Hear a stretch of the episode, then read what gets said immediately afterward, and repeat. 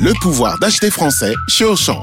Jusqu'à samedi, le filet de 2,5 kg de pommes de terre de consommation est à seulement 2,39€. En partenariat avec notre fournisseur Parmentine, pour un filet acheté, 1 kg est offert à une association caritative. Une bonne affaire, une bonne action. Auchan, avec plaisir. Modalité sur le point de vente. 96 centimes le kilo de pommes de terre. Origine France, variété Colomba, calibre 40-70. Traitement antigerminatif après récolte. Valable dans vos magasins et drive Auchan participants et en livraison à domicile. Vous écoutez RMC. RMC jusqu'à 22h. Génération After. Nicolas Jamin. Avec Polo Breitner, Julien Laurent, Johan Crochet et Fred Armel. Il y a du tennis euh, actuellement, mais il y a aussi du basket. Euh, messieurs, c'est les demi-finales du championnat de France de basket qui oppose Monaco à, à Bourg-en-Bresse sous les yeux de Maxime Tiet. Salut Maxime. Exactement. Salut, bonsoir à tous. Sous les yeux également, encore une fois, de Kevin Durant, hein, la superstar NBA qui est encore présente. Long week-end hein, pour lui, qui a assisté évidemment au Grand Prix. Alors, on m'a cité pas mal de noms. Conor McGregor, notamment, qui devrait faire son arrivée tout à l'heure dans, dans la salle. Enfin, bref, on est quand même là pour un match de, de basket. Ça Neymar fait n'est pas six- là, Maxime, non, non je cherche, je scrute, mais on, on m'a pas annoncé sa présence en tout cas. Et pour le moment, je ne le vois pas seulement Kevin Durant et c'est déjà pas mal. Ah Sur oui. le parquet, ça se passe pas mal aussi pour euh, Monaco. 6 à 2 euh, après euh, 2 minutes 45 de, de disputer. Monaco qui a éliminé Strasbourg et euh, les Bressans, eux, se sont défaits de, de Dijon. Et là, cette série se joue en revanche au meilleur des 5 manches, contrairement au, au tour précédent, au quart de finale.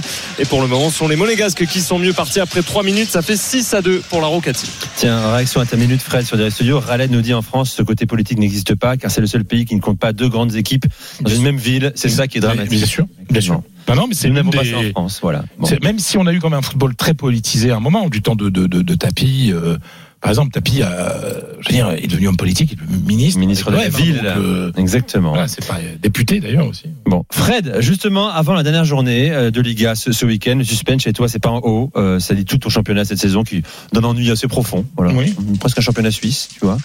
Euh, on connaît les, les qualifiés pour les Coupes d'Europe. En revanche, en bas, grosse baston à venir pour le maintien. C'est-à-dire que moi, j'écoute les copains et je, je les envie parce que d'avoir un champion la dernière, dernière journée, euh, 89e minute, etc. Nous, en haut, on a eu cette saison, ben, tout était clair depuis depuis des semaines en fait. hein. On savait à peu près, euh, on savait qui allait être champion, on savait euh, qui allait se qualifier pour les coupes européennes. Alors ça a été confirmé la Real Sociedad là, mais on savait très bien qu'elle était quasiment qualifiée. Au, au pire, elle était en Ligue euh, en Ligue Europa. Mais c'est en bas que ça se passe. C'est en bas que ça se passe puisque Cadix 13e 41 points. 14e Retafe 41 points, 15e Valence 41 points, 16e Almeria 40 points, 17e Celta 40 points, euh, 18e Valladolid 39 points. C'est-à-dire qu'en deux points, vous avez six équipes pour la dernière place qu'il reste pour la pour la descente en, en deuxième division. Euh, il y aurait dû avoir sept équipes, sept équipes parce que l'Espagnol n'aurait jamais dû euh, être officiellement relégué euh, hier. Euh, alors déjà, ça veut dire que euh, en 6 ou 7, c'est-à-dire qu'un tiers du championnat à la dernière minute, à la dernière journée, se dispute la dernière place pour pour descendre. Donc c'est quand même dingue. Euh, le niveau est très bas. Il joue avec la peur, ça c'est un peu normal. Euh, moi, ce que je regrette, vraiment, j'en ai vu beaucoup des matchs en Espagne. J'ai vu beaucoup de scandales autour du VAR, autour de l'intervention du VAR ou de la non-intervention du VAR. D'ailleurs, il y a six arbitres VAR qui vont être virés à la fin de saison. Euh, on- la fédération se rend compte qu'il y a qu'il y a un gros problème en, en Espagne. Incompétence Ou de l'incompétence, oui, on va on va dire que c'est de l'incompétence. hein, euh, On pourrait dire plus peut-être parfois? Il y a des, je, je suis pas complotiste. importe. Je suis pas complotiste, donc euh, je vais pas dire. En tout cas, moi, si j'étais supporter de l'Espagnol, et moi, comme je suis supporter du foot espagnol, je regrette que l'Espagnol, la deuxième grande équipe de, de Catalogne et une deuxième ville de, de, de, de- de Barcelone, joue son match à Valence. C'est-à-dire que c'est le match de la dernière chance pour euh, pour Valence, enfin quasiment pour Valence, et, et pour euh, et surtout pour l'Espagnol. L'Espagnol mène 2-1, et là se produit une série d'erreurs qui sont mais catastrophiques et ultra préjudiciables pour l'Espagnol. Vous avez le troisième but, but de César Montes qui est mexicain euh, de la tête. Bah, Mamatashvili, le gardien, fait une mauvaise sortie. Le but est annulé euh, pour charge sur le gardien. Alors qu'il ne touche pas. Il ne touche pas. Bras le long du corps. Il, C'est- il va plus haut que le gardien. Voilà, non, c'est-à-dire qu'il bon, c'est c'est une mauvaise sortie du gardien et lui, euh, il met le but. Donc déjà, ça faisait 3-1. 3-1 à l'extérieur. Enfin, je veux dire, Valence aurait eu du mal à revenir. Ensuite, Valence revient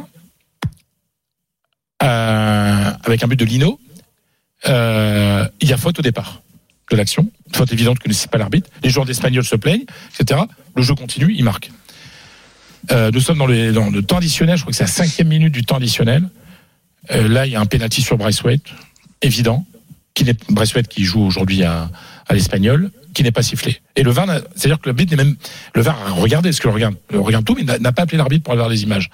Donc, euh, si vous ajoutez à cela, vous ajoutez à cela que la semaine dernière, l'Espagnol, il y a un but de Griezmann, le la balle ne franchit pas totalement la ligne, ce qu'on appelle un, un goal fantasma, un but fantôme. Euh, l'arbitre l'accorde. Vous savez pourquoi? Vous allez dire, bah oui, mais il y a la goal line technologie. Bah non, parce que la, la Liga n'a pas assez d'argent pour payer la goal line technologie qui coûte 4 C'est millions. une question de moyens. C'est une question de moyens. 4 millions, Tebas n'avait pas les moyens de payer 4 millions. Donc, euh, ce qui fait que euh, l'Espagnol va descendre parce qu'il n'y a pas assez d'argent en Liga euh, et euh, est descendu. Enfin, en tout cas, n'a pas pu se battre jusqu'à la fin pour pour sa survie et parce qu'il y a des erreurs dans le VAR euh, euh, terribles. Donc, je pense que ce qui se passe avec l'Espagnol est un peu le reflet de, de cette saison vraiment catastrophique de, du, du- foot espagnol. Donc, euh, puis, puis sincèrement, moi, je regrette qu'il y ait l'Espagnol, c'est un grand club en Espagne. Enfin voilà. Alors, ils ont l'habitude de faire l'ascenseur. Hein, ils ont un propriétaire chinois, etc. Euh, Bon, c'est pas toujours euh, facile, mais je trouve ça euh, dommage. En tout cas, ce que je ne trouve pas normal, c'est que l'Espagnol n'ait pas la possibilité de se battre jusqu'au bout pour des décisions catastrophiques des arbitres. On, on suivra ça. Euh, euh, multiplex avec, quand? C'est multiplex dimanche à, à, à 21h. Je vais vous 21h. donner les matchs parce qu'ils sont euh, ils sont ex- ex- exceptionnels. Vous avez un Valladolid Retafe à la Via la Mort euh, qui va être euh, qui va être incroyable. Donc vous avez pour le pour la descente les, les matchs 21h Betis Valence, Celta Barcelone, Real euh, Valladolid Retafe donc euh, terrible. Elche Cadix, alors Elche est gens de deuxième division, mais Cadix doit euh, se sauver. Euh, et puis vous avez euh, Espagnol Almeria, Almeria qui n'est pas encore sauvé non plus, donc qui est 16e. Donc est-ce que le- l'Espagnol qui est descendu va faire un barreau de Enfin voilà, c'est On regardera ça dimanche à 21h. Ce voilà. sera- bien. ce sera Après c'est toujours passionnant parce que ça fait du suspense. Mais sincèrement, moi je préfère quand il y a le suspense Suspense en en haut, en haut plutôt qu'en bas. C'est parti pour la deuxième minute de la soirée. Elle est pour Johan Crochet. On envoie la musique Toto. Parlar del più e del meno con un pescatore per ore ed ore per non sentir che dentro qualcosa muore. Le grand Lucio Battisti, euh, chanson Emozioni. Il raconte un peu certaines émotions, euh, se lever le matin à travers la brume, parler avec un pêcheur, etc. Il y a, pas mal de choses qui sont euh, racontées à travers cette chanson. Et les émotions, évidemment, c'est ce qui nous fait aimer le football aussi. Euh, parfois, ce qui nous fait détester aussi, clairement, euh, quand on est supporter. Mais on a eu euh, ce week-end, euh, lors du match Monza-Lecce, un, un scénario assez dingue parce que Lecce se bat pour ne pas descendre.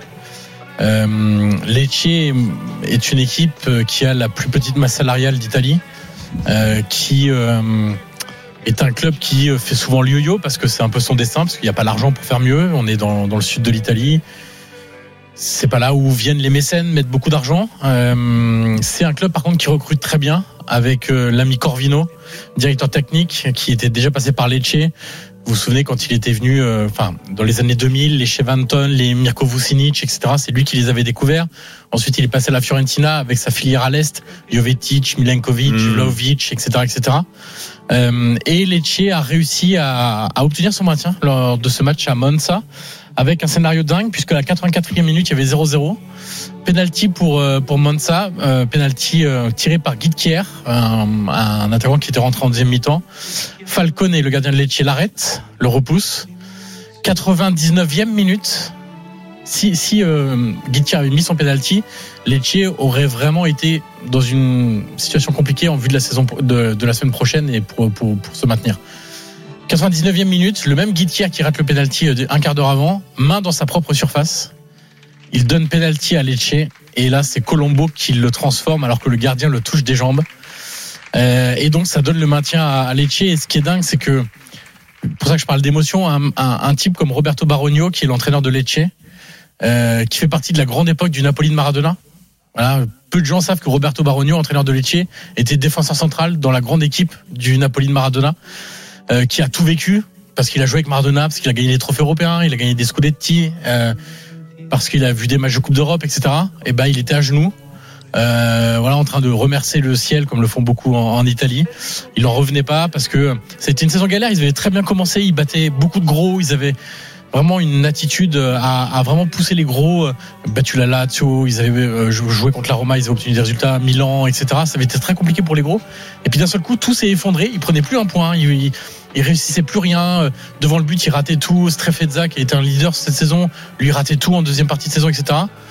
Et moi, je suis content qu'un club comme ça, qui mise sur le jeu, pas aussi ambitieux que beaucoup de clubs, mais qui mise sur le jeu, le scouting, qui travaille bien, qui a une petite masse salariale, qui a une très grosse base de supporters, bah reste en Serie A grâce à ce penalty de Il y avait quatre Français notamment hein, qui ont débuté ce match. Hein. Rémi Houdin, Samuel Umtiti. On parlera de son avenir au cours de l'été. Ouais. Euh, il attire, il intéresse pas mal de clubs. Valentin Gendré qu'on a reçu d'ailleurs hein, Ouais. un lundi soir avec saison. vous les drôles de dames. Et euh, j'oubliais euh, Alexis Blin. Alexis Blin, bien sûr, Au milieu. euh, au milieu de terrain. Voilà pour la minute de Johan.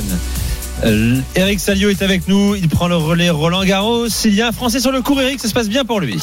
Salut Nicolas, salut à Salut, tous. Eric. Oui, oui, ça se passe. euh, Il y a même deux Français sur le cours. Il y en a un que ça- pour qui ça se passe très très bien. C'est Luca Vanaché euh, qui mène 6-1 6-1 face à Marco Cecchinato, l'Italien. Et puis il y a un autre duel euh, franco-italien. Bon là, euh, ça s'annonce pas simple pour euh, Alexandre Muller qui euh, vit sa première euh, night session sur le central de Roland Garros et il est déjà mené 3 jeux à 0 par l'un des outsiders du tournoi, Yannick Sinner. Tout à l'heure, Eric, dans un instant, les drôles dames face aux auditeurs. Des questions déjà euh, au 32-16. Adrien qui, aura une question pour Polo, Kevin pour Julien, et puis les questions également sur Direct Studio. Tout de suite dans Génération After spécial drôle de dames.